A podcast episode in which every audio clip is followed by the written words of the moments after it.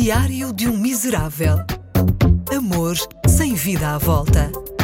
Diário de um Miserável. Um podcast exclusivo com Ricardo Coto. Hoje fui ao ginásio. Acho que estou preocupado com o meu corpo. Sinto-o muito distante. Há partes dele que não me dizem nada aos anos. É difícil admitir que precisamos de fazer exercício. Quando temos um vício, por muito que custe sair dele, há alturas em que percebemos o quanto ele nos prejudica. Sentimos crescer algum problema de saúde ou damos por nós afastados da família e amigos.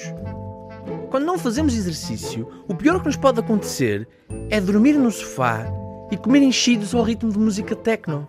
Ou seja, não há nada de mal a alertar-nos. Não há suar nem arfar. Isso até parece um privilégio. Temos de ser inteligentes e perceber que as consequências são a longo prazo. Estamos a reduzir a nossa esperança de vida.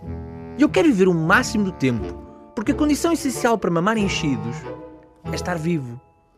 É raro um morto pedir uma tábua de presunto. Aliás, os mortos comem tão pouco que só deixam os restos.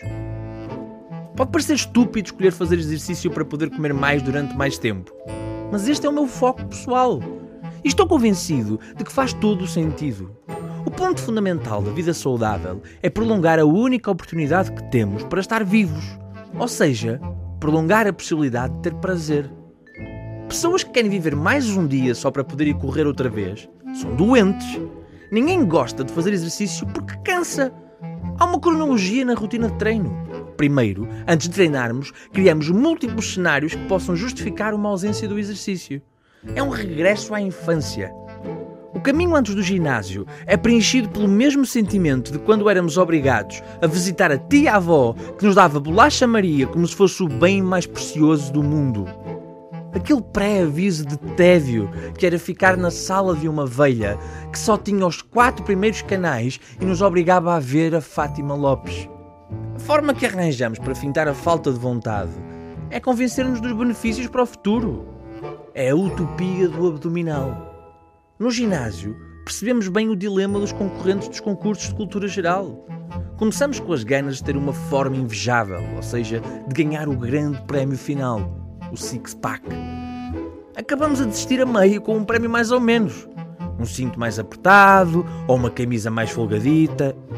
E só não desistimos antes porque usamos a ajuda de um amigo que nos fez companhia em alguns treinos, mas que desistiu depois de ser mal olhado por passar muito tempo perto do estúdio das aulas do Bumbum Brasil. O que nos faz continuar no ginásio é a verdade do espelho. Não falo de perceber as mudanças corporais ou da possibilidade de corrigir posturas nos exercícios e tirar o melhor proveito deles. Falo dos espelhos serem o grande motor da auto-humilhação. Quando nos abaixamos numa flexão, pomos em causa toda a nossa existência. O que nos leva ao chão não é força de braços, mas o peso do mundo. Baixamos com a certeza que nunca mais na vida voltaremos a fazer aquela triste figura. Mas de repente, o espelho diz-nos a verdade. Aquilo ali a sair do fundo da camisola é a barriguita. Não é à toa que a malta se põe a fazer exercícios em frente ao espelho, a suster a respiração, como se estivesse de prisão de ventre há um mês. Mas sempre a evitar o contacto visual com o gajo do lado que também parece estar a necessitar de um bife desativos. No ginásio, todos sabemos ser miseráveis. Por isso é que usamos fones e não falamos com ninguém. O pior pesadelo de alguém que vai ao ginásio é ser surpreendido por um conhecido. Presumo que seja o mesmo que o filho travesti cujos pais conservadores escreveram o alter ego da Ariá na grande. Os ginásios são estendais para pessoas. Somos meros farrapos a pingar por todo o lado. Mas depois vem o banho. E até sabe bem. Sentimos-nos leves, distraímos-nos de algumas preocupações, aliviamos o stress, trabalhamos melhor e chegamos tranquilos a casa. Sentamos no sofá e do nada, como que não encara coisa, um formigueiro na perna. Depois uma dor, uma queimbra, adormecemos e acordamos mais rijos que um cinquentão em dia de exame à próstata.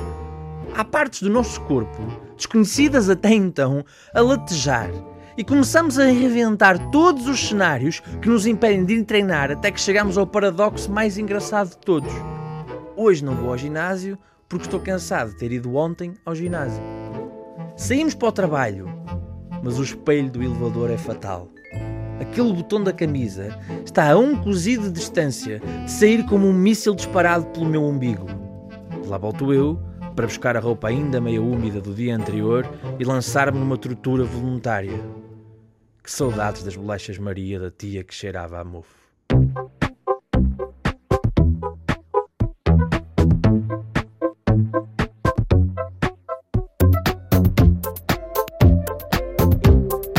Diário de um Miserável. Um podcast exclusivo com Ricardo Coto.